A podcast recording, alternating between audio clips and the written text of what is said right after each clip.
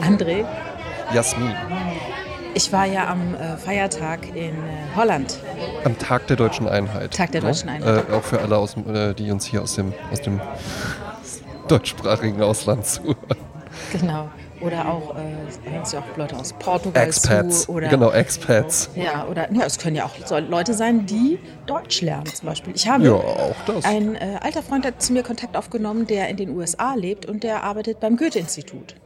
Oh, Craig, wenn du das hörst, liebe Grüße. wir erschließen es uns. Goethe-Institut, Thomas Mann-Haus, ja, Grüße an Benno Herz, ne? Mhm. Genau. US-Tour äh, ist nicht mehr weit, ja. Ne? Und, dann, Genau. und dann nur in solchen Häusern machen wir dann so Lesungen oder so. Genau, genau. Das Goethe-Institut lädt uns ein, natürlich. Wir bringen die deutsche Kultur in die Welt. Eben. Ich habe, äh, wie ich ja bereits erwähnte, äh, das, äh, diesen Feiertag in Holland verbracht. Das ist ja wirklich äh, von Köln aus, könnte man fast sagen, fußläufig. Kann man sonntags auch mal zum Einkaufen rüberfahren, denn die haben ja sonntags offen. Ja. Genau. Dennoch habe ich äh, viel zu selten die Niederlande besucht, äh, obwohl ich jetzt einen Fun Fact herausgefunden habe, der dir auch bestimmt gut gefallen würde. Bin ich gespannt, geht's ums Kiffen? Nein. äh, die größten Menschen der Welt leben in den Niederlanden. Ja. Also die durchschnittliche Größe von niederländischen Männern ist 1,83 und die Frauen sind im Schnitt 1,71. Hm, da fange ich erst an, von der Frau zu reden. Ne? Laut militärischen Aufzeichnungen, und äh, das ist halt so, weil äh, die Leute halt dann, äh, wie sagt man, ge, nicht gecastet, wie nennt man es bei der Bundeswehr? Gemustert. Sie werden gemustert. Ich wollte gerade geeicht sagen. Also die jungen Männer werden natürlich gemustert. Ne? Man mustert sie von oben bis unten und dann stellt man fest, wie groß die sind. Und in den letzten 200 Jahren sind die Niederländer um 20 Zentimeter gewachsen. In, den Let äh, in welchem Zeitraum? 200 Jahre. 20 Zentimeter in 200 Jahren, das ist ja wirklich stark. Ja. Ja, ist natürlich die Ernährung auch besser, ne? Ja, das hatten wir ja auch schon, schon mal häufiger, das Thema, dass mir das halt auch so bei, äh, äh, hier in meiner Gegend sind ja recht viele Schulen und dann sieht man ja auch öfter mal äh, Leute, mit denen man jetzt im Alltag nicht so viel zu tun hat von der Altersklasse her. Und da denke ich mir auch manchmal so, ja krass, also bei mir gab's, weiß ich nicht, da waren, waren nicht viele so, so, ähm, das ist ja tatsächlich einfach ein, ein, ein gewisses Schönheitsideal, was ich durchaus nicht verkehrt finde, äh, wenn Frauen eine gewisse Größe haben. Und ich kann mich nicht erinnern, ich glaube, in meinem ganzen Jahrgang gab es eine. Weiß ich sogar noch den Namen, sage ich jetzt aber nicht. Ja, Was, und die war größer als, als die ja anderen? die war, die halt wirklich so, äh, so über 1,80 groß war. Ansonsten waren die irgendwie so gefühlt alle so, ja, alles immer so irgendwie so, so, so, so klein halt eben, ja. Ja, so normales deutsches Gardemaß, 1,65 Meter. Ja, und jetzt läuft hier halt so eine Gruppe lang und dann frage ich mich aber halt eben auch, weil die Sache ist ja halt eben auch die, ich hatte das Gespräch witzigerweise äh, am Sonntag äh, äh, direkt schon wieder, äh, wie groß ich denn wäre und sowas. Also werde ich, das ist jetzt auch nichts, womit ich kokettiere, ich werde das Nein, locker überhaupt einmal die Woche. nicht, überhaupt Ein, nicht. ich werde locker einmal die Woche teilweise von wildfremden Leuten gefragt, wie groß ich denn sei. Ja? Was ich interessant finde, weil das ja, also ne, das, damit verletzen die mich jetzt nicht und ich bin jetzt auch nicht, nein, hören Sie auf, mich zu fragen oder sowas. Ja. Aber ich finde es halt schon interessant, weil man das ja nur in dem Bereich machen würde. Also niemand würde ja jetzt zu jemandem hingehen und sagen, Sie sind aber ganz schön klein. Darf ich fragen, wie klein Ja. Sie sind? Oder, oder wie dick oder wie viel wiegen Sie? Sie sind ja ganz schön dünn oder sowas. Ja? Genau das wollte ich gerade sagen. Niemand würde zu einer Frau gehen und sagen, mein Gott, Sie sind ja ganz schön gut beisammen. Wie viel wiegen Sie denn eigentlich? Eben. Ne? Das ist ja interessant. ja Sie, so, also Sie haben ja beeindruckende Körperausmaße. Also meine Freundin und ich, wir haben gerade darüber Sie, diskutiert und wir schätzen sie ungefähr auf, hm, sagen wir mal, äh, 98, habe ich recht? Ja, ja. Wenn sich eine, äh, es, es ist auch nicht selten, dass, dass eine Person dann fragt, aber es eigentlich auch eine umstehende Gruppe interessiert. Das jetzt nicht bei so wildfremden, aber wenn ich irgendwie so auf der Arbeit oder so, man kommt dann irgendwie darauf, einer fragt danach, dann sind auch alle immer interessiert. Deswegen habe ich mir vor mehreren Jahren schon angewöhnt, dann das André-Schätzquiz zu machen. Nein. Ja, wie groß bin ich denn? Die Schätzspannweite geht ähm, von, ich meine, irgendwie so um die 1,88 ja, äh, bis Mhm. zu, es hat auch schon mal jemand geschätzt, dass ich 2,8 Meter acht groß bin. Ja. Was ja wirklich noch, also was ja wirklich einfach noch, dann würde ich ja vollkommen absurd wirklich aussehen. Weil ich begegne ja auch manchmal Leuten, das passiert nicht so oft, die dann wirklich ein, ein Stückchen größer auch sind als ich. Und da denke ich mir dann schon so, ja, ja krass, ich weiß ja, wie das so für mich ist, weil das Gespräch hatte ich dann nämlich auch am Sonntag. groß sein ist eigentlich nur schön zum irgendwo rumstehen.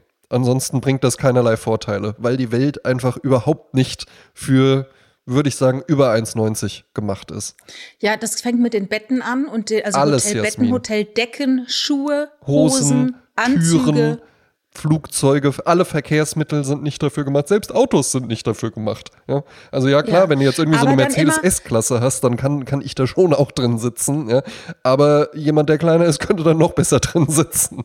Ja, du musst dann halt auch lange Arme haben dann passend dazu, damit du noch ans Lenkrad kommst. ne? Lange Arme und niemand dahinter am besten. Das wird dann aber immer so äh, von Frauen ja doch so abgefeiert, dieses, er muss groß sein, eine Schulter zum Anlehnen. das ist doch immer so ich, wahnsinnig äh, wichtig. Ne? Ja, das finde ich natürlich gut. das war ja, das war ja immer mein, mein Verkaufsargument war ja schon ganz witzig, Großlocken. Naja. Ja. Ja, ich finde es ja interessant, weil ähm, hatten wir ja schon mal dieses Thema über Größe von Männern, dass ähm, Frauen ja dann so drauf abfahren, dass Männer groß sind, Ja. Dass dann äh, Männer, die groß sind, sich oftmals gar keine Mühe mehr machen müssen, Ja, irgendwie gut. interessant oder nett oder witzig Cool. zu sein. Die sind einfach groß und ruhig am besten. Ne? Genau. Groß, wie so ein Labrador, einfach groß und ruhig. Und ich bin halt genau das Gegenteil. Ich bin halt so ein, ich bin halt so ein riesiger, eitler Pfau, der total, total viel redet. Ein riesiger, so ein Monster, so ein. Godzilla-Universums-Pfau. Das bin ich. Ja, aber kommen wir mal zurück auf die Niederlande, in denen ich ja gerade war. Und ich habe wieder etwas festgestellt, was ich, ähm, ich komme einfach nicht darauf klar, wie krass anders alles ist, wenn du nur eine Stunde von Köln entfernt bist. Das ist interessant, ne? Weil es ja wirklich nicht weit ist. Ne? Ja, es ist wirklich nicht weit und du fährst über die Grenze und du kommst in dieses kleine Städtchen Maastricht, das ist, hat 100.000 Einwohner. Und äh, da fährt ja die Maas durch, fließt die Maas Ja. durch, dann heißt ja auch Maastricht, ne? Könnte man drauf kommen. Und die äh, Seite, es gibt ja auch in Köln äh, rechts und links vom Rhein und dort gibt's auch rechts und links der Maas. Und wir wohnten halt rechts der Maas. Und links der Maas ist aber auch schön. Und ähm, ja, dann schlendert man halt durch diese Gegend und äh, da sind so kleine Hutzelhäuschen und die sind wunderschön, auch restauriert und tolle Lädchen Mhm. drin. Und ey, die, sogar die Straßenlaternen sehen aus, als hätte die jemand gezeichnet, der so richtig schöne Straßenlaternen zeichnen möchte. Ja. Und dann sind in Kopfhöhe, also bei dir auf Brusthöhe, Ja, so Kniehöhe. Ge Geranienkugeln, ähm, ne, also die Pflanze als Kugel geformt sozusagen, ein Geranienkaskade und auf dieser Kaskade, wie äh, auf so einem Hunde-Bobtail-Mob, guckt dann raus das Licht, die Laterne selbst. Ach, das ist ja goldig. Das in einer Reihe, in einer Gasse mit Kopfsteinpflaster und kleinen Häuschen rechts und links. Das ist so schön. Das ist so inspirierend. Das ist so friedlich. Das macht einen so glücklich. Und äh, wir waren da essen in einem französischen Restaurant, Le Courage, kann ich nur empfehlen. Mhm. Die ähm, Fenster waren Jugendstil. Und ich würde behaupten, das ist original Jugendstil gewesen. Also das ist nicht nachgeahmt, das war wirklich Original. Äh, gegenüber war auch ein äh, Damenbekleidungsladen und da war auch so alte Jugendstilgläser, also Fenster Ja. Ähm, da wird da einfach so sich so Mühe gegeben, dass es einfach schön ist. Und dann laufe ich halt durch Köln, weil Köln ist ein krasses Beispiel, weil Köln ist ja wirklich eine ähm, objektiv gesehen hässliche Ja, Stadt. ja, durchaus. Außer die Kirche am Bahnhof, die ist ganz hübsch. Ja, aber genau. ehrlich gesagt, alles drum. Aber man darf auch wirklich nur auf die Kirche gucken. Der Rest drumherum ist wirklich auch nicht schön. Ja, nebendran auch direkt der Musical Dome, Ja. der auch so ganz konträr Och, aber der auch ästhetisch wirklich äh, nicht, der auch nicht so aussieht, als ob man da was Tolles erleben kann. Das sind bestimmt ganz tolle äh, äh, Künstlerinnen und Künstler, die dann da drinnen tätig sind. Aber also das sieht Natürlich, von außen, das ist halt wirklich, das könnte auch irgendwie auf so einem Hornbach-Parkplatz oder so stehen und halt nur so temporär und ja, Ja. jetzt machen wir hier halt mal äh, diese Woche Cats, nächste Woche äh, äh, NRW Oktoberfest. Ja. Nee, ich finde es wirklich schade und dann frage ich mich, was ist da so anders in den Niederlanden? Was läuft bei uns anders, dass hier gar kein Geld dafür ausgegeben wird, dass es ein bisschen nett ist? Eine kleine, äh, eine kleine Schildbürger-Anekdote aus der Kölner Gastronomie. Ähm, jede Gastronomie bekommt, ich weiß nicht, eine, eine verrückte Betrag von der Stadt zur Verfügung gestellt, wenn es für Pflanzen ausgegeben wird, für die Bepflanzung. ja. Äh, gleichzeitig aber ist das Ordnungsamt unterwegs und äh, streicht dir alles an Blumentöpfen weg, die du irgendwie da rausstellst oder an Bänkchen vor Friseursalons dürfen da nicht stehen, werden einkassiert, äh, in einem unfassbaren Ton auch. Und das, das verstehe ich dann einfach nicht. Das sind so kleine Sachen, die machen doch so eine Stadt liebenswert. Wenn dann eine kleine Bank ist vor einem Friseurladen, wo man warten kann, bis die Haare irgendwie durchgefärbt sind und ne, wo man eine raucht, was auch immer, Mhm. äh, dass man einfach sagt, nee, das darf da nicht stehen. Das muss jetzt alles hier weg. Es muss hier alles frei sein und es muss, also ich verstehe es nicht. Ja, also das ist natürlich dann nochmal ein anderer Punkt, was so die Architektur angeht, hat Köln natürlich halt eben sehr, sehr mit diesem Zweiten Weltkrieg zu kämpfen. Ne? Absolut. Ne? Und das sieht man, das sieht man tatsächlich, wenn du halt mal in Wiesbaden unterwegs bist, weil so sah es ja früher ja. überall in Deutschland aus wie in Wiesbaden. Ne? In Wiesbaden ja, wurde, ja. du kannst auch nach Mainz rübergehen, das ist ja direkt gegenüber, da sieht auch alles aus wie Scheiße. Mhm. Ne? Und, und, gut, ne? ähm, und Wiesbaden halt eben nicht, ja, weil hier halt eben einfach alles noch steht. Aus dieser schönen Zeit, als man sich noch solche Mühe gegeben hat. Jetzt weiß ich nicht, wie es in Maastricht war. Ne? Äh, äh, ob, da, ob da viel äh, zerstört worden ist oder ob man da gesagt hat, ach komm, die 100.000 Leute, vielleicht waren sie sogar damals noch ein paar weniger, komm, lass, lass die äh, Laternen irgendwie stehen. Jetzt ist in Wiesbaden auch nicht alles schön. Ich weiß auch, was du meinst, das hat man ja halt eben auch in anderen Ländern wie jetzt Dänemark oder in Schweden hört man es ja halt eben auch ganz häufig, wo sich auch mit so alltäglichen Dingen einfach so ein bisschen mehr Mühe gegeben wird und wo halt eben mhm. auch ein äh, einfacher Geist vom Lande auch irgendwo ein Gespür hat für, das sieht jetzt so aber schön aus. Was halt eben in Deutschland einfach, man hat es in Deutschland nicht so gerne schön. Das ist dann schnell halt irgendwie so, braucht man doch nicht, unpraktisch. Äh, irgendwie immer schon so einen, so einen merkwürdigen Minimalismus oder sowas gelebt, ja, und so, ah, und lass doch lieber so machen, dass gut funktioniert. Das tut es ja dann auch häufig. Ja?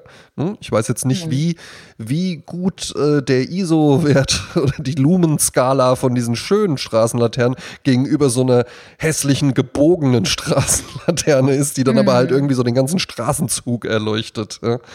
ja, gut, wenig verwunderlich geben wir beide natürlich irgendwie äh, dem schönen, guten Waren immer, immer eher den Vorzug. Absolut, ja? absolut. Gegenüber, das funktioniert halt, außer, außer weiß ich nicht, bei so Sachen wie Flughäfen oder so. Wobei da bestimmt auch große Unterschiede bestehen. Ja, weil das ja halt eben auch die Kunst ist. Ich meine, hatte der nicht vor kurzem irgendwie so einen runden Geburtstag? Lebt ja, glaube ich, nicht mit Dieter Rahms. Ne? Das war ja dieser legendäre mhm. äh, Designer bei Braun, wo auch so ganz viele ah, ja. äh, Produkte von Apple und sowas inspiriert sind. Ex, ich wollte es gerade sagen. Genau, ja, ja. ne? Komisch, die sehen sich sehr ähnlich. Ja, ja, ne? Gibt es auch schöne ne? äh, Zeichnungen oder schöne Fotografien davon. Ja, ja, eben. Äh, auch zum Beispiel, wenn man bei seinem iPhone den Taschenrechner aufruft, dann ist das der äh, äh, Braun Calculator C1 sonst was, ja, den Dieter Rahms damals entworfen hat. Und das kommt einem natürlich, ich habe da mal mit einem, in der ersten Agentur, in der ich gearbeitet habe, äh, äh, der da tätige Creative Director äh, Design, der war sehr, sehr designaffin, wie es natürlich für seinen Beruf sich auch gehört. Und mit dem habe ich da auch mal ja. drüber gesprochen. Der hatte so eine totale Faszination dafür und hat sich dann auch so einen Taschenrechner gekauft und er hat sowas halt gesammelt. Solche Original-Dieter Rahms-Entwürfe. Da meinte ich auch so, jo, also was, was soll denn das jetzt? Ist ja ein ganz normaler Taschenrechner. Dann hat er auch gesagt, ja, das stimmt, weil Taschenrechner seitdem so aussehen. So gedacht sind. Er hat sie halt so erstmalig gedacht. Genau, ja. genauso wie halt eben elektrische Rasierapparate auch seitdem, seit diesem einen Braunrasierer, halt eben einfach so aussehen, wie sie jetzt aussehen. Und vorher sahen die halt nicht so aus, sondern da waren die halt einfach nur, dass man sich so dachte, um Gottes Willen, oh nein, ich muss mich wieder rasieren und so, ja. Und da war das halt eben einfach nicht, nicht durchdacht. Da war das eben nicht dieses Form follows Function Prinzip, sondern es war halt einfach, mhm. weiß ich nicht, irgendwie wie die Drahtverspinnerei-Maschine das halt eben besonders gut herstellen kann und nicht wie der Mensch es gut benutzen kann. Ja, oder vielleicht eine Rasierklinge nachempfunden, weil man das halt kannte, ne? Genau, ja, genau. Oder das eben zum mhm. Beispiel. Und genauso ist es ja auch bei solchen Funktionsorten wie Flughäfen. Da hast du hast ja vollkommen recht. Das gibt es ja halt eben auch in schön schön. Und manchmal auch solche solche Themen wie ähm, äh, Informationsdesign zum Beispiel, was sich jetzt erstmal gar nicht so sexy anhört, aber wenn man durch so einen Flughafen läuft, jetzt habe ich das in Frankfurt zum Beispiel nicht mehr, weil ich da einfach sehr, sehr häufig bin, weil ich so ein Kosmopolit bin, ja. Aber äh, in anderen Flughäfen oder sowas kenne ich mich dann eben nicht so gut aus und man darf sich ja dann gerne mal fragen, ja meine Güte, warum hängt denn hier alle drei Schritte irgendwie ein Schild? Aber weil Menschen ja genauso funktionieren. Du guckst, wo ist denn hier eine Toilette? Und dann guckst du dich um und dann muss halt irgendwo das Schild sein, was dir einen Hinweis darauf gibt. Und dann folgst, folgst du dem Schild. Und dann denkst du dir, hier geht's ja aber überall noch weiter, wo geht's lang? Ah, da ist das nächste Schild. Und das ist ja kein Zufall, dass das so ist. Ne? Und genauso mhm. ist es eben auch kein Zufall, dass der Rasierapparat so aussieht. Und ja gut, so ein Maastricht-Design, weiß ich nicht. Ne? Ich, ich glaube, dafür ist einfach kein, gefühlt keine Zeit und kein Geld mehr da. Ja, manchmal denke ich dann aber auch, man könnte ja auch in seinem Alltag versuchen, irgendwas schöner zu machen. Ähm, ich bin schon öfters mal mit einer äh, Mülltüte losgezogen, wenn ich mit dem Hund unterwegs bin. Ja. Weil ich mir eben gedacht habe, ähm, mein Gott, ich bin eh unterwegs. Ich laufe durch Wiesen und äh, an Straßen vorbei. Und man kann ja, wenn man so richtig, äh, äh, ich möchte nicht sagen, einen einer waffelt hat, aber man kann sich ja dann so, so einen Handschuh anziehen oder so, so, ein, so ein Picker, ja. ich tatsächlich auch, mhm. ne? Und dann dann nimmt man den ganzen Müll einfach mit auf dem Weg, man, oder man geht immer wieder in die Hocke, ne, das ist ja auch was Sportliches, mhm. ne, bewegt man sich ein bisschen und nimmt den ganzen Ramsch mal mit, der so ums Haus ist. Man kann ja nicht immer warten, dass da irgendeine Fee kommt, die das alles wegzaubert. Ja. Oder irgendwie, ne, die Leute, die abends mit der Pustemaschine kommen und die auf den Sack gehen sondern man macht es einfach mal selber weg. Ich habe mir jetzt auch schon überlegt, vielleicht für nächstes Jahr vor die Fenster hier wirklich mal äh, Geranien äh, Blumenkästen zu machen, weil das so toll aussieht. Das, ja. das putzt sofort, ne? Das sieht so geil anders aus, dass ich mir das jetzt mal vorgenommen habe. Ja, also wir haben ja, wir haben ja eine sehr, sehr, äh, sehr, sehr große Dachterrasse tatsächlich, die aber ja rundum einsehbar ist. Das ist ja so ein, so ein großer Innenhof von dem ganzen Häuserblock. Und äh, das kommt eigentlich pünktlich immer zum Frühjahr werden äh, äh, meine Partnerin und ich auch darauf angesprochen, wie schön das halt eben aussieht, weil es ist ja für einen selbst, ich sitze ja auch mal auf der Terrasse und genieße das dann da, aber natürlich macht man solche ja. Dinge halt eben auch für die anderen. Was jetzt das mit dem Müll angeht, da ist halt, da gehört ein gewisses Selbstbewusstsein dazu, würde ich sagen. Weil, den Müll aufzusammeln? Ja, nicht den Müll aufzusammeln, sondern mit dem Müll dann herumzulaufen und halt eben die Person zu sein, die dann von anderen beobachtet wird, als die jetzt hier so den Müll aufhebt. Das muss man mit einer, das, ja, aber man muss das mit einer gewissen, ich, dir traue ich das zu, mit so einer gewissen Werf machen, dass Leute einfach sehen, dass man für Leute dadurch dann inspirierend wirkt. Ich hatte es ja äh, schon mal, ich weiß nicht, ob ich es dir erzählt habe im Podcast, aber äh, als ich das letzte Mal das gemacht habe, da ist ja so ein älterer Herr auf mich zu und ich hatte ja was auf den Ohren, ne? ich habe irgendeinen Podcast gehört oder Musik und dann merkte ich nur, dass ein älterer Herr mich anspricht und ich dachte schon, oh mein Gott, äh, darf man das hier nicht. Ne? Mhm. Aber der sagte dann, oh, ich finde es so toll, dass Sie das machen. Das ist eine so gute Idee. Es müsste mehr Menschen wie Sie geben. Ne? Da dachte ich, so, naja, gut. Hatte recht, aber mit dem Müll finde ich auch nicht verkehrt. Ja, ja, ja, ja. Man sollte sich nicht davon abbringen lassen, sowas zu tun, weil man irgendwie sich geniert vor den Blicken der anderen, weil die vergessen einen im nächsten Moment auch schon wieder. Exakt. Die vergessen einen im nächsten Moment und äh, wenn die darüber. Ich mache das tatsächlich hier auch in der Straße immer mal, weil ich mir dann auch gedacht habe, ey, mich nervt das halt eben auch. Mich nervt der ganze. Mich, und es ist erstaunlich, wie viel Kram überall rumliegt, obwohl ja gerade in der Stadt ja. überall auch Mülleimer sind und sowas. Ich kann das auch gar nicht sehen wenn äh, irgendwie jemand vor einem läuft oder sowas und er holt sich eine Schachtel Zigaretten und macht dann einfach so das Zellophan ab und lässt das dann einfach Furchtbar. und lässt das dann einfach so auf den Boden fallen. Einfach ja? fallen. Ne? Mir ist sicherlich, mir ist auch schon mal irgendwie was, äh, was hingefallen oder sonst was, ja. Aber so dieses, ja, ich mach das jetzt oder ich trinke die Dose aus und schmeiße dann halt einfach da so hin oder so. Ja? Also ich glaube, ich habe mir das schon in Teenagerzeiten angewöhnt, dass ich nichts wirklich fallen lasse, sondern immer irgendwo rumschleppe und es irgendwo gesondert in den Müll mache. Ne? Es kommt ja halt eben auch immer ein Angebot. Ähm, dann, damit kann ich auch ein loses Ende aufgreifen. Äh, wo ich es nämlich sogar auch mache, ist, wenn ich mal Filterzigaretten rauche, ich rauche ja aber ansonsten Zigaretten ohne Filter und die schmeiße ich auch einfach so hin. Ich finde es nämlich ansonsten auch nicht gut, wenn man seine Kippen überall immer hinwirft, ja, weil äh, die ja dann einfach da liegen und dann schwemmen die in die Kanalisation und, und blähen sich auf und verstopfen dann da irgendwann halt eben auch die Rohre. Das finde ich nicht gut, ja. Aber meine filterlosen Zigaretten schmeiße ich auf den Boden. Und erinnerst du dich noch, dass ich ja mal von der, von der Polizei eine Straftat äh, kenntlich gemacht als veröffentliche Vermüllung bezichtigt wurde, weil ich eben das getan habe? Ja, das war die Javanse Jongens. Äh Polizei, die da gekommen ist, ne? Das ist, das ist korrekt, ja. Äh, da wurden ja auch meine Personalien aufgenommen, ja. Du erinnerst dich dran, das ist eine ganz, ganz frühe Folge. Ja. Es kam aber nie was. Siehste. Ja. Der Aufwand war höher. Bis zum heutigen Tag. Für alle, für alle, die diesen Thriller jetzt bis hierhin, die immer gesagt haben, ist ja alles ganz interessant und ganz goldig, was ihr da erzählt, ja. Toll mit den äh, Laternen in Maastricht, aber was wurde denn, was wurde denn aus der Straftat? Da kam nie was. Es gibt in Wiesbaden einen Typen, den ich ganz, ganz interessant finde und vielleicht können wir den auch mal ein bisschen analysieren. Das ist nämlich ein Mann, also, äh, pass auf, es gibt zwei Männer. Zwei interessante Männer gibt es in Wiesbaden. Ja, du und, und drei noch? mit mir. Drei mit mir.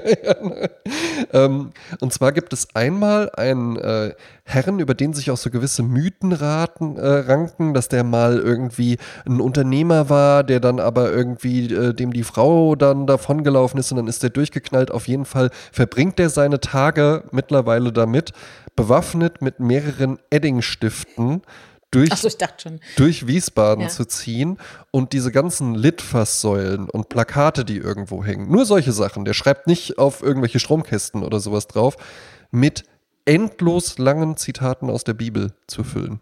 Ach so. Also wirklich, du findest hier in Wiesbaden wenige bis keine Plakate. Wenn, dann wird es gerade aufgehangen. Ja, ich habe den auch schon häufiger gesehen.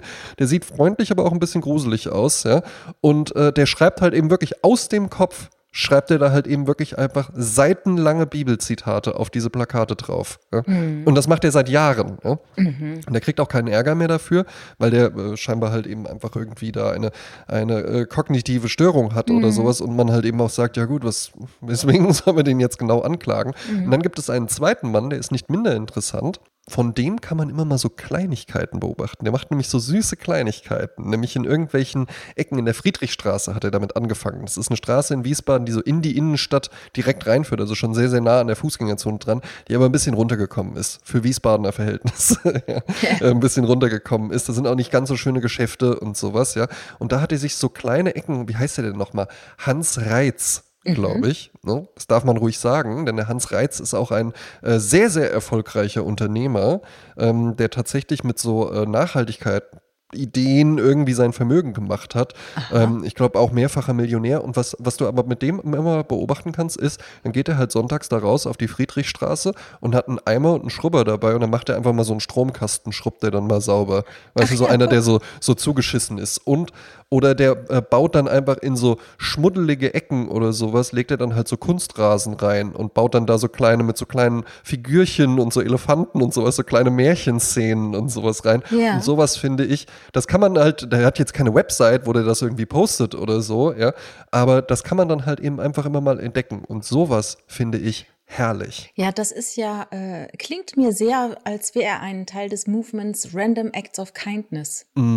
Das gibt seit 82, das wurde mal irgendwann in Kalifornien auf irgendeinem Tischset von irgendeiner Frau geschrieben. Ähm, äh, also zufällige Akte der Freundlichkeit, die auch ohne irgendein Ziel zu verfolgen, sondern dass man einfach freundlich ist.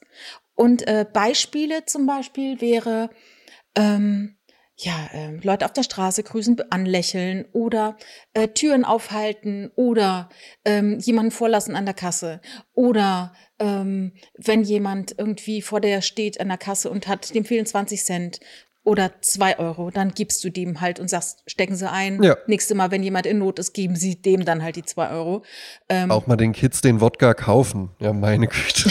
ja, ne, meine, die trinken es doch Wow. sowieso. Ja, ne, die kriegen es doch sowieso. Haben wir doch alle gemacht. Und wo sind wir jetzt? Da wurde ich vor einiger Zeit auch wirklich im Rewe angesprochen. Jemand, der sagte, Entschuldigung, ich habe meinen Personalausweis vergessen und so. Und ich so, sag ich, sorry, ey, sorry, ich habe Kinder, ich kann es nicht machen. Sag ich, Ich kann mir das machen. genau vorstellen. Aber halt eben auch wirklich, dass dann halt eben einfach, und die denken ja halt eben, dass das so, so funktioniert das jetzt, ja. Dann kommt er halt eben so in so eine, so die Hände so hinterm Rücken verschränkt, so, Entschuldigung, die Dame, ähm, leider vergaß ich meine Papiere äh, im Sekretär. Wären Sie wohl so freundlich, mir ein russisches Weizendestillaterzeugnis zu erwerben? Den Salär dafür habe ich natürlich dabei. Ja, er ist zwar 1,95 Meter groß, ne, aber er ist trotzdem erst 16. so, wenn, wenn so Jugendliche denken, jetzt niemand merkt das. Nee, ich bin, genau so verhalten sich Erwachsene. Hatte ich mal eine köstliche Begegnung, habe ich bestimmt schon mal erzählt, ich erzähle es trotzdem. Da kam halt eben so ein, auch so ein junger Mann, der stieg sogar aus einem Auto aus, weiß ich auch nicht, wie das funktioniert hat. Und der kam dann so auf mich zu und meinte so, ey, warte mal kurz, warte mal kurz. Und dann blieb ich auch so stehen, was auch irgendwie für mich spricht, dass ich dann bei so einer Ansprache scheinbar reagiere. Und dann guckte ich ihn so an dann so, dann fiel ihm nämlich ein, ah nein, Mist, ich muss ja seriös und erwachsen sein, sonst macht er das nicht. Also, ey, warte mal kurz, warte mal kurz. Ähm, entschuldigen Sie, würden Sie mir vielleicht beim Rewe eine Flasche Wodka kaufen? Ich habe leider meinen Personalausweis vergessen. Und er ist im Auto gefahren, ja? Na, der ist aus dem, vom Beifahrersitz ist der ausgestiegen. Ne? Ah, so, ich dachte schon, er war dem Fahrersitz, vom Fahrersitz. Aber man hätte sich auch reinsetzen können, einfach nur vom Fahrersitz aufstehen, damit du glaubst, er war 18. Das ist mein Trick. Öfter mal miete ich mir dann einfach so eine S-Klasse und dann, dieser Trick funktioniert immer. Ja, weißt du, was auch ein ganz krasser Trick ist, der, der äh, in meinem Familienumfeld schon zweimal passiert ist. Ähm, du wirst, also einmal war es so, dass jemand auf der Straße angesprochen wurde von jemandem im Auto, wurde gerufen, hey Mensch, hallo, na, wie geht's? Ach, das gibt's doch gar nicht, Ja. ne?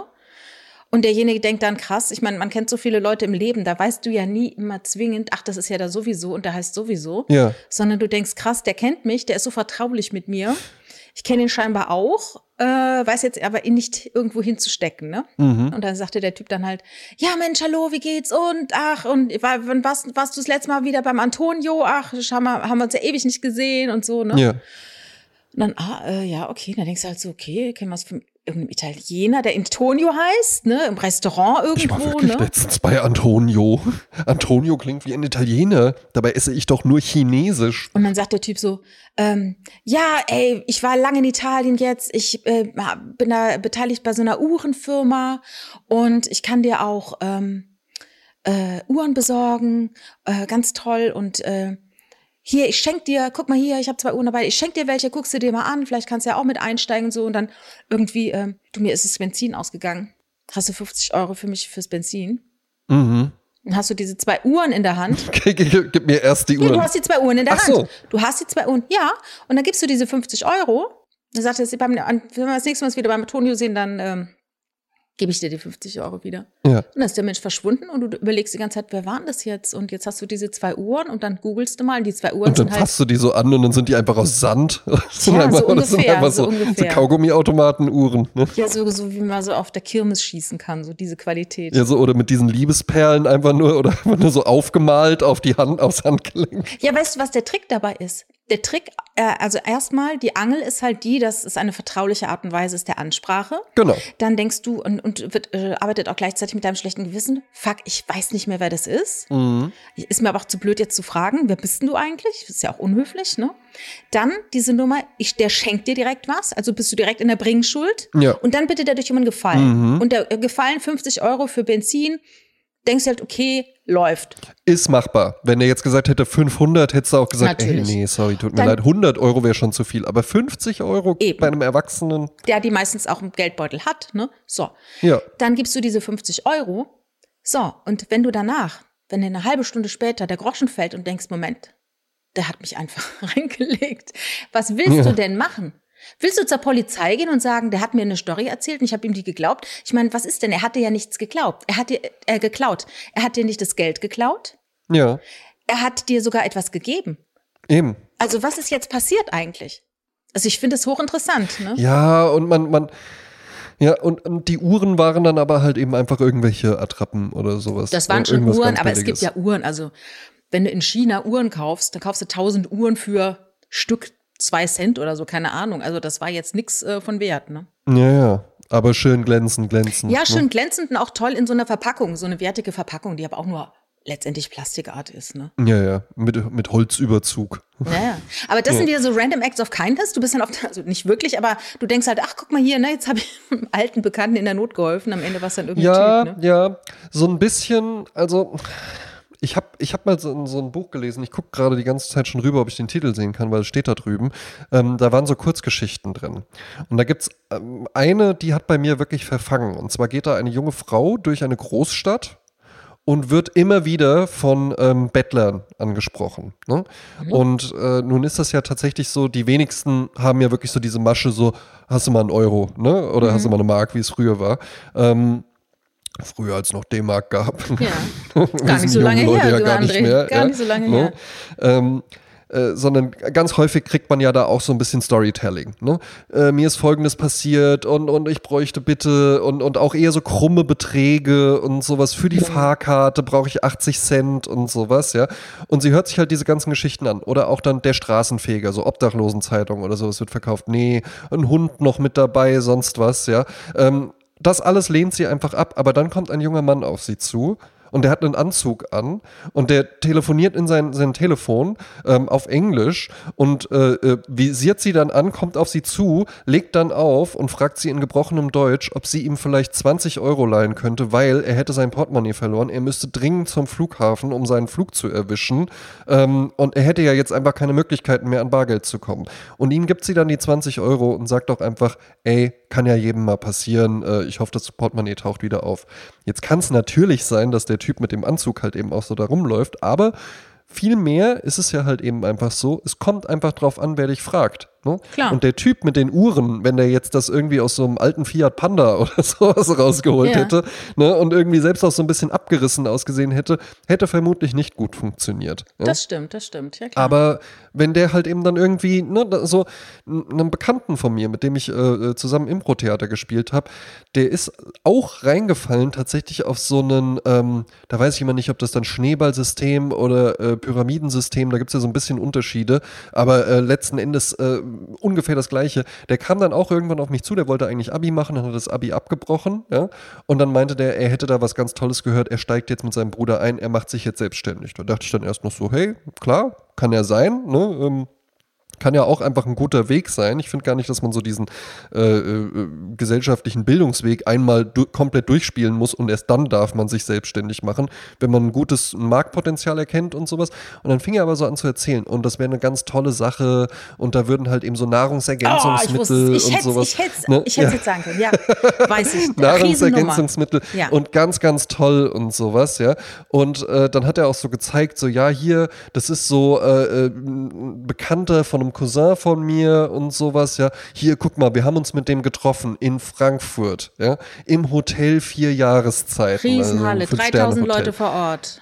Genau, ne? Mhm. Und, und nee, er hat sich erstmal dann da nur mit den beiden getroffen, ne? Und dann wurde da halt irgendwie, der hat uns da eingeladen, was glaubst du, was der da aufgetischt hat? Ey, guck mal hier, es gab erst hier Steak, sowas habe ich noch nie gegessen. Der Typ so eine Uhr, dicker Anzug, ähm, dann ist der später noch mit einem Mercedes und sowas weggefahren. Und das hat er alles so erzählt. Und vor allen Dingen sprach er dann für mich drei relevante Punkte an, an denen man eigentlich immer erkennen kann, da stimmt irgendwas nicht.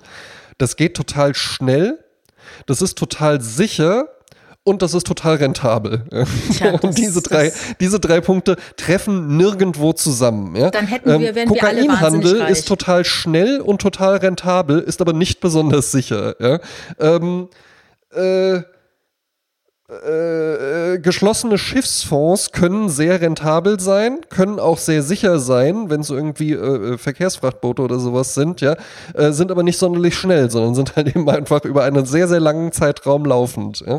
Ähm, diese drei Sachen funktionieren nicht. Und da habe ich dem dann auch gesagt, du, ich glaube das, ich glaube nicht, also, weil der fing, es ging dann natürlich auch sofort los und ja, und ne, klar, ich verkaufe dann jetzt erstmal hier die Sachen, da haben wir dann so, der hat uns einen richtig guten Preis gemacht für das Einstiegs, für den Einstiegskoffer und so. Ja, aber eigentlich so halt. Echt, weißt Ja, du, ja, womit man das richtige Geld verdienen kann, Jasmin?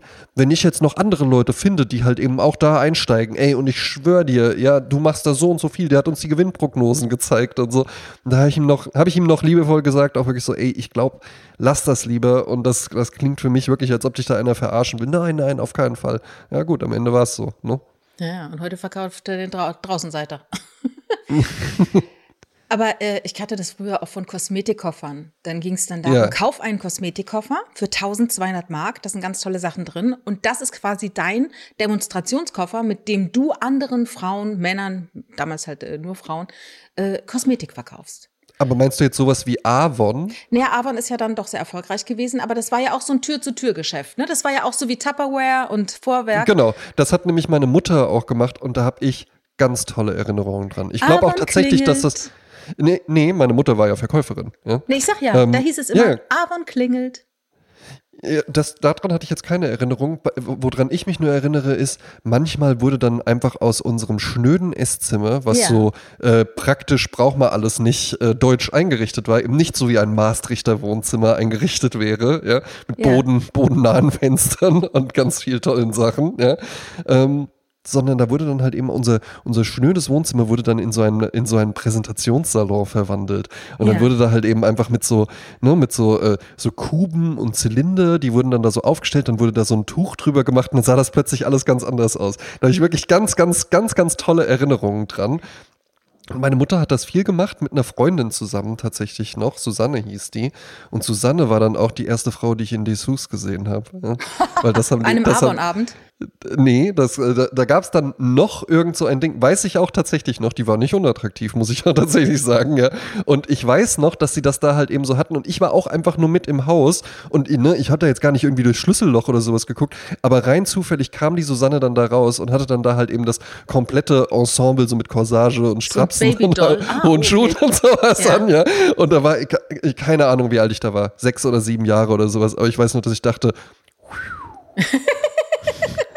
Nochmal also, richtig. Ich erinnere mich auch sehr gerne an Avon. Spielte, Avon spielte bei uns zu Hause auch eine Rolle. Das war so Mitte der 70er. Ich glaube, meine Mutter war aber keine Beraterin, sondern die hatte halt irgendwie eine Freundin, die da äh, aktiv ja. war. Und ähm, ich habe jetzt mal gerade geschaut, Avon gibt es seit 1886, glaube ich. Seit 1886 ja. haben die noch den Kajal aus Kohleflözen hergestellt, oder? Die haben den bestimmt erfunden, ne?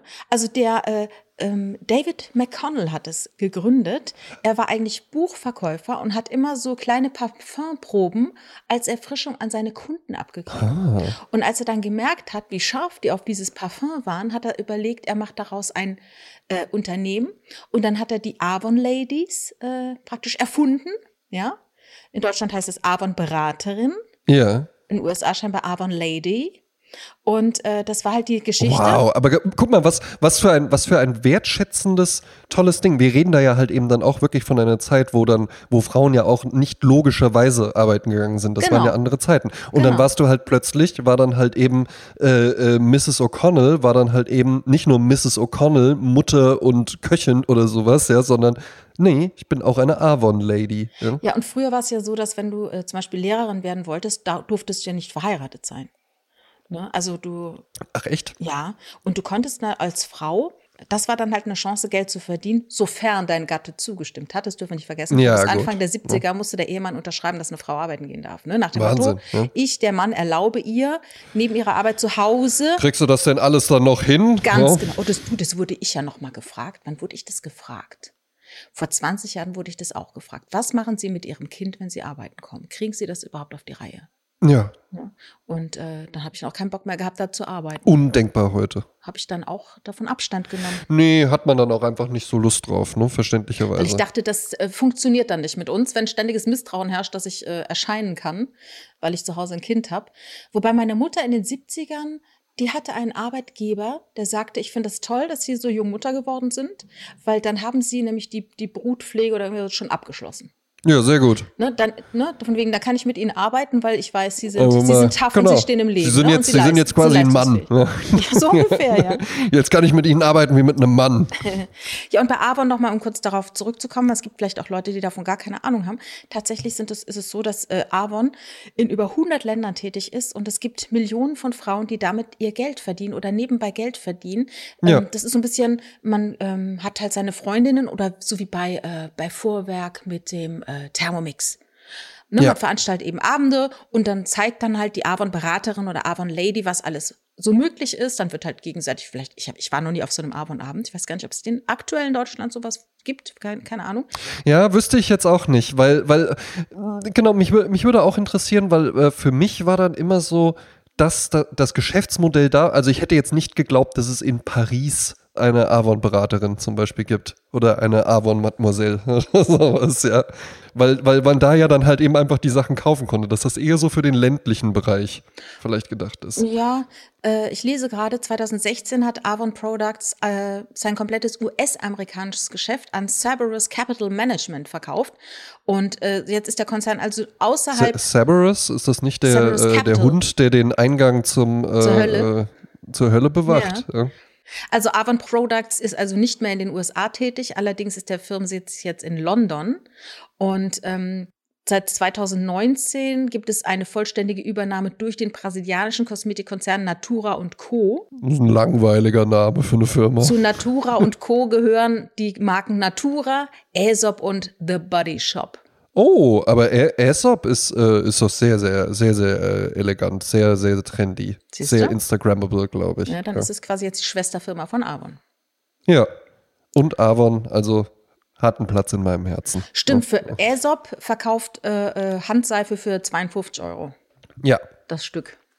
Nicht schlecht. Sind wir eher so in meinem Bereich. Ja, dann riecht man nach Geld. Wobei, ich habe äh, äh, einen, einen, einen Freund von mir, Moritz, der äh, arbeitet in einer Agentur und da, man schmiert sich ja alles Mögliche so ins Gesicht. Ne? Und dann hat halt immer irgendwie so, ich brauche mal so eine Feuchtigkeitscreme oder sonst was, ja, oder irgendeinen Reinigungsschaum oder so. Und er hat eine Kollegin wohl, die sich da so richtig reingefuchst hat. Also die da so eine richtige Expertin auf dem Bereich ist. Und es ist ja unglaublich, du hast ja gerade gesagt, äh, Aesop äh, verkauft für 52 Euro Handseife. Das ist ja noch gar nichts. Du kannst ja wahnsinnig viel Geld für solche Produkte ausgeben. Du kannst dir ja eine Gesichtscreme kaufen und zwar nicht im Litertank, sondern so einen normalen Tiegel. Das im Übrigen finde ich ein absolut ekelerregendes Wort für irgendwas ist. Ein Tiegel. Ehrlich? Ja, da habe ich überhaupt keine Lust drauf. Ja. Ähm, für 300 Euro oder sowas. Ja, La ne? Prairie oder so, ne? Genau, Ja. und die werden dann irgendwie angemischt. Aber das Interessante ist, ähm, meine Mutter hatte eine Freundin, die hatte mehrere Kosmetiksalons und die hatte zu meiner Mutter gesagt, ähm, vergiss diese ganzen Kosmetikbehandlungen. Also ich, das ist jetzt ketzerisch, was ich sage für alle, die mit äh, diesem Business äh, Geld verdienen. Aber die sagte Ja. zu meiner Mutter, vergiss diese ganzen Behandlungen. Äh, alles, warum diese Kosmetiksalons überhaupt existieren, ist fürs Dazugeschäft.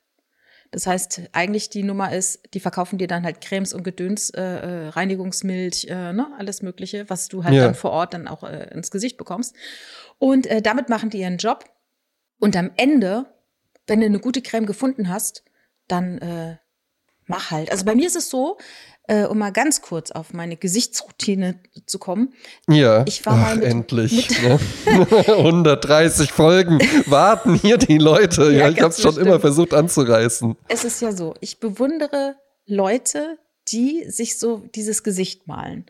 Habe ich kürzlich wieder der mir relativ egal zugeschaut. Die hat einen YouTube-Shorts gemacht, wo sie sich äh, schminkt und ich bin fasziniert. Diese ganze Du meinst, die sich so ganz toll schminken können, wirklich. Ja, so richtig ne? so alles so in eine gleiche Ebene, dann werden Konturen reingemacht, dann werden die Augen Mhm. gemacht, dann werden die äh, Augenbrauen gekämmt mit einer Art von Gel, damit die da bleiben und manchmal werden die auch noch so nachgefärbt oder so halb tätowiert, ne? da Mhm. passiert Ja, auch ja. ganz viel und ähm, also da wird ja wahnsinnig viel äh, gemacht, das finde ich alles sehr faszinierend, ähm, würde aber mein Alltag, der ist schon so eingeschliffen, ich wüsste nicht, Ja. wo ich das unterbringen soll, hätte ich auch gar kein Interesse dran.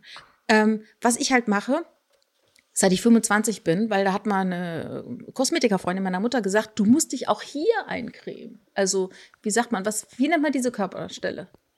Kiefer? Kiefer, genau, da wo der Kieferknochen ist, ne? Also nicht nur vorne, so Ach, ein das bisschen, war's? ja, dieser, dieser, diese, diese Ecke da unten, ne? Diese Ecke unterm Ohrläppchen. Ja. Ne, die habe ich mir anscheinend zu wenig eingecremt. Und seitdem bin ich halt obsessiv. Ich creme mich dann halt ein und dann habe ich halt äh, alles eingecremt und damit ist schon ganz viel getan. Und es gibt immer noch Männer, die sich nicht das Gesicht eincremen, was komplett unverständlich ist, Ja. weil die äh, Haut mit den Jahren halt doch an Elastizität verliert. Und man Ja. muss ein bisschen nachhelfen. Kann man auch zum Beispiel Hyaluron einmassieren. Bisschen bringt's. Bisschen Vielleicht. bringt's. Aber am meisten bringt natürlich so wie ich es mache. Sehr gute Ernährung, sehr viel Bewegung, nicht rauchen, kein Alkohol. Eben 10.000 ne? Schritte mindestens, 10.000 Schritte öfter mal eine. Kniebeuge, öfter mal was Gedanken aufheben. machen, ne? immer lächeln, immer die Tür Exakt, aufhalten, ne? freundlich sein. Das aber hält das, jung. Aber das ist schon, das ist schon wirklich erstaunlich, weil bei Männern ist das dann ja natürlich halt auch so ein, äh, äh, es wird dann so vorgeschoben, dass das ja irgendwie so, äh, weißt du, so ein Weiberkram und sonst was, ja, äh, äh, ist ja überhaupt nicht männlich und so. Hat sich natürlich auch einiges getan. Also Ja. bei DM gibt's halt für Männer auch ein Regal. Bulldog. Und zwar seins. Das ist seins und das ist Bulldog. Seins mit Z. Ne? Weil das Z, das ist nämlich halt einfach, das ist nicht so ein wenn er da mit Kasse softes steht, ja. S zum Schluss, sondern so ein Z, das ist halt einfach nochmal so ein Schlag in die Magengrube des Gegners. Ja? Ne? Das ist halt eben einfach so, das, weil nicht so ein Stück einfach aus dem Rücken des Schweins rausbeißen. beim Kolportieren. Mit Weibern. Ja? die natürlich toll duften sollen und toll aussehen sollen. Nee, es ist ja tatsächlich einfach so ein Ding, so ein bisschen auf sich achten, gebietet sich allein schon, weil ich möchte es ja auch von meiner Partnerin. Ne? Jetzt dürfen Frauen natürlich andere Dinge machen als Männer, ja, ähm, Viel mehr. und umgedreht, ja, Ja. aber ähm, so ein bisschen, bisschen, bisschen mehr als Zähne putzen und Haare kämmen darf es dann schon sein. Ne? Ja. Und auch das wird für viele vielleicht jetzt schon ein Schock sein. Ja, Genau. Was? Und, und Fußnägel. Ich erinnere immer wieder gerne ja, an die Fußnägel. ja, Durchaus, durchaus. Ähm, äh, so, das, war, das war der belehrende Part, aber ähm, ich gebe dir auch recht, einfach nur irgendwie eine Creme finden. Was ich eben einfach, ich war da schon immer affin für, wenig überraschend, ja, aber ähm, ich finde, das ist halt eben auch einfach recht angenehm. Ne? Und man muss ja halt eben auch überlegen, bei aller Männlichkeit, ja, ähm, die Haut ist ja gar nicht dafür gemacht, was wir ihr täglich zumuten. Zum einen Das ist die nicht dafür gedacht, die Gesichtshaut ist nicht dafür gedacht gewesen, dass du äh, damit irgendwie äh, 60, 70 Jahre lang rumläufst, ja, sondern irgendwie ein Drittel davon. Ein Drittel vielleicht nicht, ja. Oder ja, doch, ein Drittel kommt eigentlich sogar ganz gut hin. Ja, ja. sobald die Kinder ähm, groß genug sind, dann kannst du eigentlich umfallen. Kannst, kannst du eigentlich weg. Dann äh, für, die, für, die, für das ständige Rasieren ist sie nicht gedacht, für die ganzen Umwelteinflüsse durch Abgase und Klimaanlagen und Heizungsluft und sowas ist die auch nicht gedacht.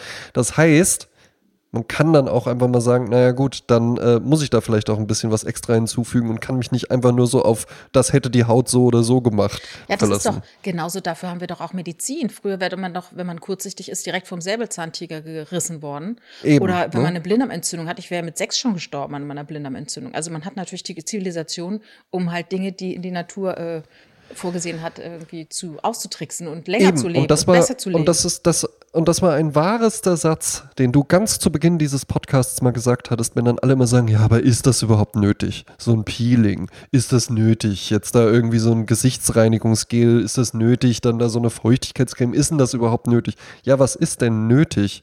Ne? Du kannst auch einfach auf dem Boden schlafen und deinen Arm als Kissen benutzen. Ne? Genau. Das ist, ne, es ist nicht nötig, irgendwie eine Federkernmatratze oder äh, Latex-Memory-Schaummatratze oder sowas mhm. zu verwenden und ein Kopfkissen und eine Decke. Ja? Mhm. Aber ist schöner, oder? Ja, ne? natürlich. Darf auch, darf auch mal schön sein. Ne? Ich habe kürzlich eine Liste rausgefunden, äh, rausgesucht, wie das biologische Alter positiv beeinflusst werden kann. Mhm. Also es gibt ja das körperliche Alter und das biologische Alter bedeutet, glaube ich, auch, wie der Körper von einem Arzt zum Beispiel eingeschätzt wird. Ne? Also damals ja. hat doch immer Udo Jürgens mit 70 gesagt, er hat den Körper eines 40-Jährigen oder sowas. Ne? Ja, und gut. es geht darum, ja, der hat auch viel, viel dafür getan. Ähm, was tut man jetzt so im äh, Alltag dafür? Ähm, das ist jetzt wirklich, so, ich, ich, ich zähle es nochmal auf, ich habe eben so ein bisschen gesagt. Ähm, sieben Faktoren, irgendein Arzt hat es gesagt, Völpel heißt er. Äh, eine positive Lebenseinstellung. Und das wäre das Allerwichtigste. Das finde ich, das ist an Platz eins wie du dein biologisches Alter beeinflussen kannst. Eine positive ja, Lebenseinstellung. Ja, finde ich, aber wenig, find ich aber wenig überraschend, weil eine positive Lebenseinstellung führt ja zum Beispiel auch dazu, dass man sich nicht die ganze Zeit sorgt, nicht die ganze Zeit so ein Grimm in sich herumträgt, so ein Hass auf alles, was ja jetzt auch sehr, sehr, sehr, sehr beliebt ist, immer zu sagen, ich liebe das, ich hasse das, ich ja. hasse jenes, ich liebe aber auch dieses. Und ja, sowas, und auch wenn ja. du eine positive Lebenseinstellung hast, dann hast du ja auch Hoffnung für die Zukunft auf ein, auf ein gutes Morgen und du musst ja. ja für das gute Morgen dich vorbereiten. Und das heißt, du musst auch lieb mit dir selbst sein, weil du brauchst all das, was du jetzt im Körper hast, brauchst du auch noch morgen. Also musst du halt vorausschauend äh, agieren, sag ich jetzt mal, ne? Eben. Ne? Ja. Dann äh, genug Bewegung ist ja immer so, ist ja Standard. Äh, wir bewegen uns alle viel zu wenig. Äh, deshalb, wenn ihr jetzt den Podcast hört, steht mal auf, lauft mal rum. Äh, äh, Eben, ist ja ein Sekundärmedium. Da muss man nicht äh, vor, dem, vor dem Rechner sitzen. Genau. Hier passiert ja visuell gar nichts. Genau. Dann ausreichend Schlaf. Sehr wichtig. Habe ich echt immer zu wenig. Also ich bin mhm. immer bei meinen sechs Stunden, ich krieg's irgendwie nicht äh, besser hin. Ähm, gibt ja so äh, Schlafhilfen ähm, pflanzlicher Art, aber dann bin ich den ganzen nächsten Tag so matschig, da habe ich auch keinen Bock drauf. Ähm, nee, mag ich auch nicht. Ja. Kann ich aber nur zu sagen, womit ich jetzt angefangen habe. Und da äh, äh, leite ich dann auch gleich noch zu, zu was über. Was wirklich hilft, ist, den Abend anders zu gestalten. Also ich habe zum Beispiel am Freitagabend hatte meine, meine Partnerin hatte Besuch von einer Freundin und die, dann war ich am Anfang auch noch so kurz mit dabei. Ich finde es immer ganz komisch, wenn, äh, äh, wenn man irgendwo hinkommt und dann ist da halt auch noch die andere Person, die da irgendwie mit in der Wohnung, mit in der Wohnung lebt, ja. Mhm. Und man ist jetzt aber halt mit der nicht so befreundet, sondern mit der anderen oder es ist ein Arbeitskollege oder sowas. Und dann ist die einfach nur so in so einem anderen Raum und ist einfach nur so als sie ist noch da, aber äh, wir sehen sie nicht. Oder dann kommt die nur irgendwann mal so kurz reingeschlumpft und nimmt sich so eine Flasche Wasser und geht wieder raus oder so. Finde ich immer ganz merkwürdig. Ach so, wie handhabst du es denn? Ach, du findest es, du, würd, du setzt dich dann dazu? Ich bin am Anfang eigentlich immer erst noch mal kurz mit dabei. Kurz mit das dabei. Kann auch, das kann auch wirklich nur so ganz kurz sein. Ja. ja. Je nachdem auch, wie ich die Leute kenne. Mit manchen bin ich ja dann auch schon äh, äh, befreundet, kann man dann schon so sagen. Dann bin ich auch mal länger mit dabei. Aber ich, ich merke das dann halt eben schon auch einfach so, jetzt geht es hier zunehmend um die Arbeit. Ähm, äh, man hat auch nicht mehr so Lust, mir, Themen, mich, irgendwie, mich irgendwie mitzunehmen oder sowas mhm. bei den mhm. Themen. Ähm, äh, das ist aber auch in Ordnung, weil es ist ja auch gar nicht mein Besuch und dann kann ich auch auch gehen. Aber ich finde es unmöglich, wenn die jetzt hierher gekommen wäre und hätte dann einfach nur, weiß ich nicht, hier so ein Fernsehflimmern aus dem Raum gesehen und dann so, hallo André. Ja, die hört dann so ein Kruspel im Nebenraum. Und, und dann so, hi. Ja. Und dann nur reinkommen und ein Bier holen. Und was hast du dann gemacht an dem Freitag? An dem Freitag war ich dann erst ja da noch mit kurz dabei. Dann war ich eine leckere Pizza essen. Dann kam ich zurück in die Wohnung. Äh, Der Besuch war dann auch immer noch da. Es zeichnete sich auch nicht ab, dass der jetzt bald geht. Ich hatte dann aber auch nicht mehr so Lust auf Gesellschaft. Und dann dachte ich auch so, eigentlich wäre dann so mein Go-To-Ding gewesen, jetzt gucke ich irgendeinen Film. Und dann dachte ich aber auch so, boah, es ist aber auch schon halb elf. Morgen äh, äh, geht es auch wieder früh los. Da sind wir auf den Geburtstag gefahren, äh, direkt morgens. Man lädt jetzt zum Frühstück ein bei Ja. Geburtstagen. Wir sind Stimmt. da angekommen. Ja, Ja, ähm, so alt bist du schon. Ja, ja ne? so alt bin ich schon. Ja. 36,5 nämlich schon fast. Jasmin, ja. Ähm, und dann dachte ich mir so, ja, jetzt irgendeine Serie auch nicht so Lust. Und dann dachte ich auch, ja, aber ich habe doch ein Buch, was ich total gerne lese. Ich setze mich jetzt einfach an einem Freitagabend mal hier hin und dann habe ich fünf Kapitel in dem Buch gelesen und bin ich ins Bett gegangen. Siehste, siehste. Und da schläft man hervorragend, sage ich. Ja, dir. du hast recht. Ja. Ich habe jetzt auch wieder mein Buch rausgeholt, das ich in äh, Venedig aufgehört habe zu lesen, nämlich ähm, die erste, erste Band über Kommissario Brunetti. Ja. Diese fantastische Krimireihe, die in Venedig spielt und die ich nur gelesen habe, als ich noch Venedig gar nicht kannte. Finde ich auch lustig. Und seitdem ich Venedig kenne, habe ich nie wieder einen äh, Kommissario Brunetti gelesen. Interessiert es mich nicht mehr. Seitdem will ich nur noch Kommissari Kleinetti. ja, aber ich lese es jetzt und ich habe jetzt auch wieder äh, angefangen und ich habe auch einen großen Spaß. Aber bei mir hängt es auch immer damit zusammen, ich ja, ich bin ja so wahnsinnig weitsichtig und ähm, ja, ich muss, ich brauche mal die gescheite Brille und ich habe immer noch nicht die perfekte Dioptrienzahl gefunden. Und äh, ich habe aber jetzt, ich muss immer so switchen zwischen einer Brille, mit der ich durch, durchs Leben laufe und mit einer Brille, die ich zum Lesen anziehe. Hm. Und die haben äh, dioptrienmäßig sehr wenig miteinander zu tun, muss ich sagen. Ah, okay. Weil Also- weitsichtig heißt, da ich kein Brillenträger bin, weitsichtig heißt, du siehst Sachen, die nah sind, nicht so gut dann. Genau, Ne? ich habe zu kurze Ah. So. Und äh, dann kommt mein Alter noch mit dazu und also der Arm ist viel zu kurz. Also ich müsste so einen 4 Meter Arm haben, um gut lesen zu können. Und das geht natürlich gar Ja, nicht. würde aber auch wirklich albern aussehen. Ja, ja, ja, könntest zwar toll lesen, aber alles andere. äh, Genau. Ich habe noch kürzlich etwas aufgeschrieben, was ich so lustig fand. Und ich ähm, habe eine kleine Anekdote von einem Freund, der das erlebt hat in den 80ern. Und ich sage seinen Namen jetzt nicht, aber ich finde diese Anekdote ganz, ganz goldig. Und zwar, Ja. es gab doch damals in, den, in Österreich eine österreichische Serie, die ist Kottan ermittelt. Kottan ermittelt. Kottan ermittelt. Das war eine witzige, so wie es oft äh, österreichisch so schräge Krimiserien gibt. Äh, schräge, schräge Filme, ne? Die haben ja einen sehr eigenen Humor und äh, das Ja, ja, äh, durchaus. wie Hinter, Hinterholz 8 und so, also geile Sachen. Und Kottan ermittelt ist wirklich eine Kultserie. Ich weiß gar nicht, wie gut Mhm. die alt geworden ist ähm, und ob man die noch irgendwo streamen kann, kann man ja mal rausfinden. Und ähm, also er schaute mit seiner Mutter eine Folge dieser Serie und äh, das war irgendwie unter der Woche, sind wir Anfang der 80er. Und da kam auf einmal unten so ein Laufband durch diese Serie und da stand drauf, Achtung, Achtung, Außerirdische sind gelandet, Sondersendung nach dieser Folge. Ja. Ne? Und äh, für ihn war das halt, äh, naja, klar, ne? Witzig, ne? Ja, dann war dann die Folge halt rum und dann äh, wollte er umschalten und sagt seine Mutter, lass doch, lass doch. Und er so, was denn? Ist doch vorbei. Ja, aber jetzt kommt doch die Sondersendung über die Außerirdischen. Ja. ja, gut. Ja, gut. Aber verständlicherweise. Nee, ganz verständlicherweise, weil, weil, weil, ne, dein Kumpel, der ist ja schon mit dem Medium Fernsehen ja. sozialisiert worden. Und Ja. für die Mutter ist das halt eben einfach echt. Das hat man jetzt auch so gemerkt bei diesen ganzen äh, Corona-Dingern und sowas. Und dann, ja, ich, ich habe da äh, gestern Abend ein, ein Video gesehen, das ändert deine Sicht total. Ja? Und dann hat man ja immer mal irgendwo so diese Videos gesehen und dann äh, wurden die einem häufiger irgendwie, äh, haben einem dann Leute so aus der Elterngeneration, so aus meiner Elterngeneration davon erzählt, dass sie da was gesehen haben. Und das ist ein Wissenschaftler. Und das war eine hochseriöse Sendung. Und dann sind das aber halt eben einfach das sind dann Formate, die von uns beiden natürlich ganz sofort einfach nur entlarvt werden als Mama, Papa, das ist ein Typ in einem Pik- und Kloppenburg-Anzug, der vor einem Greenscreen an seinem Schreibtisch sitzt und der jetzt hier halt irgendwas vorliest. Das kann, kann ich hier euch auch produzieren.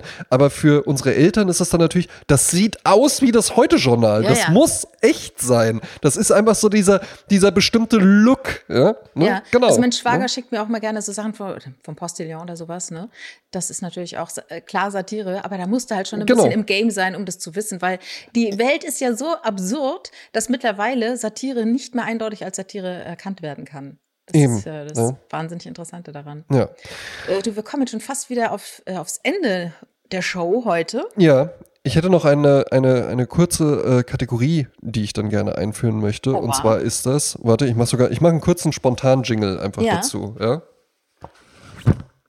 Ausgelesen. Ah ja.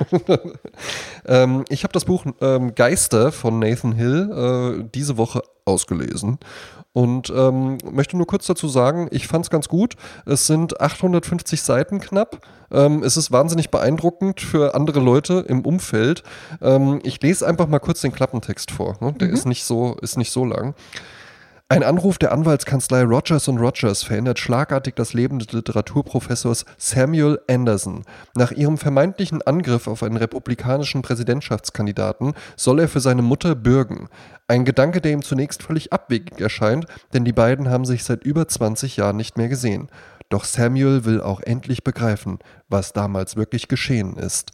Wir haben also ein Buch, was äh, stark auch von Zeitsprüngen äh, geprägt ist, spielt im Jahr 2011 wo eben die Mutter diesen Angriff auf den republikanischen Präsidentschaftskandidaten begeht und Samuel sich dann auf die Suche nach ihr begibt, sie dann auch wirklich findet und wir dann auch die Geschichte der Mutter äh, im Jahre 1968 äh, langsam aufgefächert bekommen. Sie kommt aus einfachen Verhältnissen, äh, ist aber eine gute Schülerin, bekommt dann ein Stipendium für eine Universität in Chicago, geht dann dahin, schließt sich den Studentenprotesten an, gerät dann da in so ganz merkwürdige äh, Zirkel auch mit rein und ähm, hat zum Schluss Schluss tatsächlich so ein bisschen, ja, da werden mir ein bisschen zu verkrampft alle Stränge dann nochmal so zusammengeführt, weil wir haben dann auch so, so ähm, tatsächlich nicht uninteressante Nebenfiguren, weil Samuel als Erwachsener spielt er gerne so ein, so ein Online-Rollenspiel und lernt dann da auch so einen Typen kennen, mit dem er sich dann auch trifft.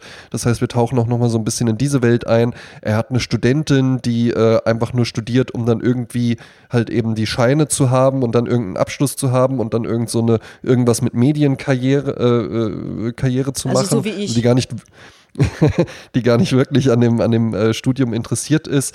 Ähm, das ist auch nochmal ein ganz interessanter Strang, wenn wir dann so bei ihr sind, halt eben auch so diese, ja, teilweise so Selbstgerechtigkeit, die man ja jetzt halt eben auch so, so bei jungen Leuten dann gerne mal sehen kann, die dann irgendwie äh, meinen, sie könnten doch alles und das wäre total unfair, dass sie da jetzt wirklich so eine Hausarbeit schreiben muss und sowas, ja.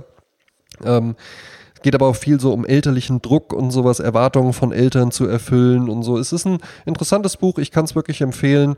Ähm, auch gut einfach so für einen Urlaub, könnte ich mir gut vorstellen. Es kam, ist ein gutes Buch, was man auch mit zum Urlaub nehmen kann. Und ja, wie gesagt, ähm, meine Freundin ist nicht unbedingt äh, dafür bekannt, dass die mich permanent lobt, weil ich so ein überbordendes Selbstbewusstsein ja schon habe. Die war aber gestern auch beeindruckt, als ich einfach nur, weil ich das da zufällig gerade auf dem Tisch liegen hatte, weil ich es fertig gelesen hatte und äh, meinte dann nur so zu ihr, hier, ich habe das gerade fertig gelesen, äh, du wolltest ja wissen, ob das auch was für dich ist. Ich glaube echt, das könnte dir gut gefallen. Und dann guckt die drauf und das ist natürlich halt auch eine ordentliche Kante und meinte dann auch so, so schnell, so ein dickes Buch. Also Leute, ja, wenn ihr mal euer. Umfeld ein bisschen beeindrucken wollt, ja, das Buch und die Ich lese, äh, im, im Ich lese Jutebeutel transportiert, das macht Eindruck. Das war ausgelesen. Und 850 Seiten, wie lange hast du dafür gebraucht? Boah, das kann ich gar nicht sagen, ja, ähm, äh, ob, ich das, ob das jetzt so schnell ging. Wann hast du gestartet? Kannst du dich erinnern? Vor ein paar Wochen, ne? Ja, vor äh, zwei oder drei Wochen ja, waren es guck. jetzt. Ja. Weil ich aber halt eben auch, ähm, ich habe ich hab, hab ja nie aufgehört äh, zu lesen, so im Allgemeinen, jetzt nicht bei dem Buch. Ähm, aber es hatte sich dann bei mir in den letzten Jahren tatsächlich so auf, ich fahre irgendwo mit dem Zug hin beschränkt. Ah ja, stimmt. Und hier mit dem Buch habe ich dann jetzt auch mal angefangen. Ich mag ja auch so Jonathan Franzen und sowas ganz gern, Mhm. So John. Updike und so, ja. Ja. Ähm, äh, die sind auch durchaus vergleichbar mit Nathan Hill. Ähm, Mhm. äh, merkt man, dass er die vielleicht auch ganz gut findet.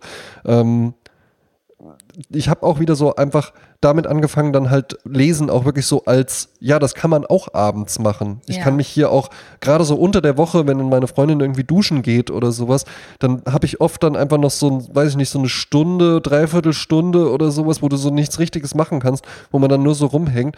Nee, da kann man sich halt hinsetzen, dann kannst du einfach Dreiviertelstunde lesen und fühlt sich gut danach. Kann ich Genau. nur empfehlen. Ja. Genau, die absolute Herbstveranstaltung. Äh. Jetzt als nächstes Upcoming ja, bei Ausgelesen äh, Michel Houellebecq Elementarteilchen. Ne? Ah ja, sehr schön.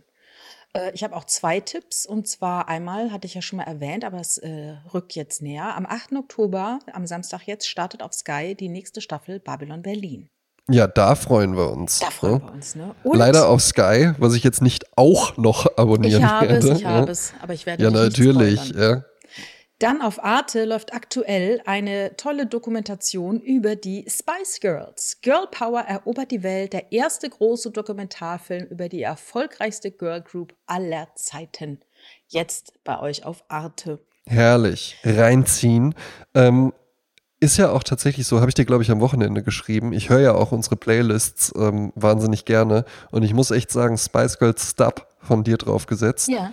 Äh, Top 3 Song auf Ne, der Playlist. Und die hat ja irgendwie, die geht ja mittlerweile vier, fünf Stunden oder Ja, ja. sowas, ja. Genau. Da sind ja einige Songs drauf, aber finde ich, ist ein richtiger, richtiger gute Laune-Garant. Einfach Ja. nur. Hm? Äh, ich habe für äh, unsere Musikplaylist, die wir ja auf Spotify haben, auf Apple Music und auf YouTube, eine ähm, äh, Künstlerin aus, ausgegraben, klingt ja äh, komisch, äh, sie lebt. ähm, das ist Grace Jones. Die wurde 1948 in Jamaika geboren und ist mit 13 mit ihren Eltern nach New York gezogen und wurde dann auch direkt äh, Model. Ja, ja. Hat also New York gemodelt in Paris für Yves Saint Laurent, für Kenzo, war äh, auf der Elle, war auf der Vogue.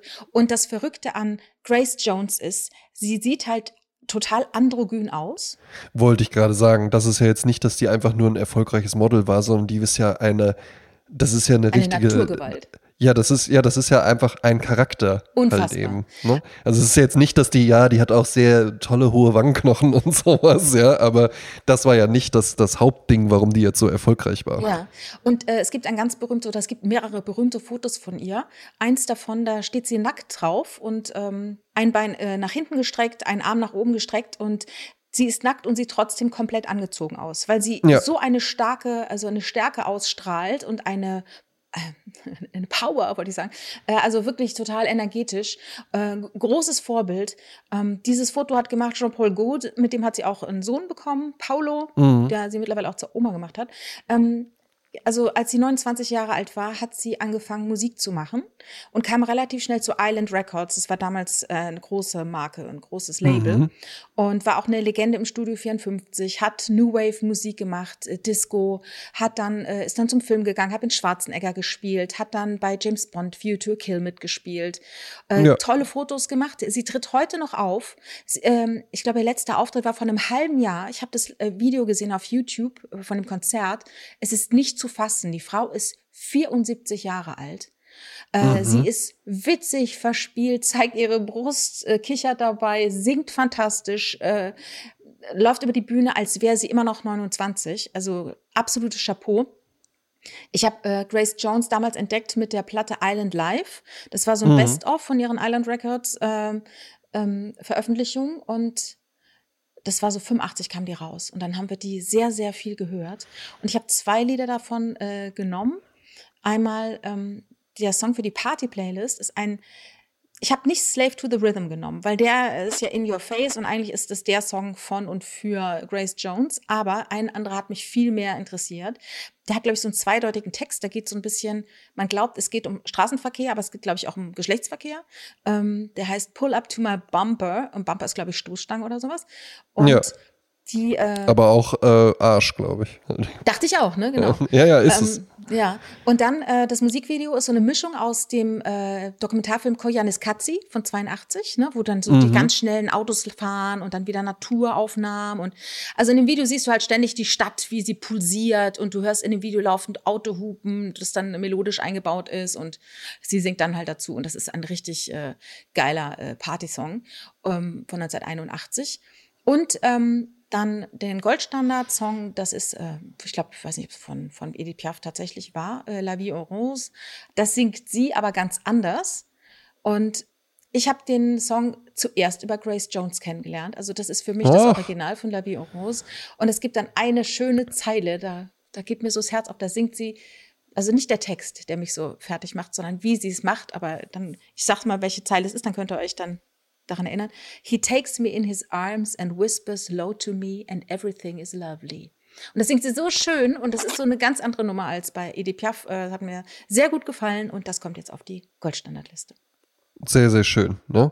Äh, ich mach's kurz. Goldstandard inspiriert äh, von äh, Außer Atem oder L'About Shuffle, ja, äh, den ich mir natürlich dann vor kurzem auch nochmal angeguckt habe von Jean-Luc Godard, äh, habe ich ein, ein, ein, ein jazziges Stück mitgebracht.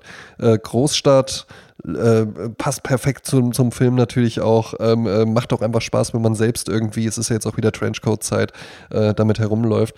Ähm, die Musik für Außer Atem wurde gemacht von Martial Solal.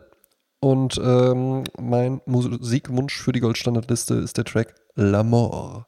Mhm. Oder L.A. Mort. Ah ja, La Mort, der Tod. Und für die äh, Party-Playlist habe ich auch mal so einen richtigen Party-Song mitgebracht, ja, der einfach sagt, bewegt euren Körper. Es sind die Beastie Boys featuring Fatboy Slim mit Body Movin'. Ne? Okay. Von dem Erfolgsalbum Hello Nasty, ja, wo auch Intergalactic und die ganzen anderen geilen Hits drauf sind. Ja. Also zu Beastie Boys muss ich noch eine kleine Anekdote erzählen. Mein Freund Linus Volkmann hat ja lange für die Intro gearbeitet. Ja. Und ähm, da gab es einen Fotografen, der hatte so eine tolle Küche. Und die hatten so eine Serie, wo sie immer ähm, Künstler eingeladen haben in diese Küche, um mit ihnen gemeinsam zu kochen und zu essen. Mhm. In der Hoffnung, dass es halt nicht so ein Standard-Interview-Format ist, sondern irgendwie was Nettes, anderes. Und dann haben sie auch mit den Beastie Boys gekocht. Ja. Und da alle, die da beteiligt waren, haben so, als dann der eine gestorben ist, so ein bisschen geweint und, und diese, diesen Artikel immer wieder gepostet, damals mit den Beastie Boys. Und jetzt habe ich das mal recherchiert und das ist äh, drei Häuser von meinem Büro entfernt, hat das stattgefunden. Ach, Wahnsinn. Und da hattest du auch das Büro schon? Da hatte ich das Büro schon. Und das heißt, vor einigen Jahren ist also praktisch äh, einfach drei Häuser weiter, haben die Beastie Boys gekocht und gegessen und ich saß in meinem Büro und las Und hast dann, gedacht, es passiert auch überhaupt nichts. und wenn ich dann, passiert auch ich, überhaupt nichts mehr. Weißt du, wenn ich dann zum Rheinau gegangen wäre, äh, was in der Nähe ist, und hätte dann jemanden von den Beastie Boys getroffen, dann hätte ich dann, wäre ich zurückgegangen, hätte zum Richard gesagt, stell dir vor, ich habe einen getroffen, der sah aus wie einer von den Beastie Boys. Ja, eben, ne? weil man das ja, also Augen auf, Augen Ja, auf. ja, vielleicht, vielleicht ist in der nächsten Ecke einfach schon irgendwie von Hans Reitz irgend so ein kleines Panoptikum aufgebaut, um irgendwie die, die schmuddeligen Ecken ein bisschen schöner zu machen. Aber vielleicht trefft ihr auch einfach einen von den Beastie Boys. Ja. Oder Beethoven oder sonst wen. Ne? Oder Leonardo DiCaprio, weil er seine Oma Oder- in Erkenschwick besuchen wollte. Oder die Jasmin. Oder vielleicht sogar mich. Guck. Aber vielleicht seht ihr mich auch gar nicht. Vielleicht laufe ich ja jetzt gerade über euch drüber mit meinen 18 Meter 12.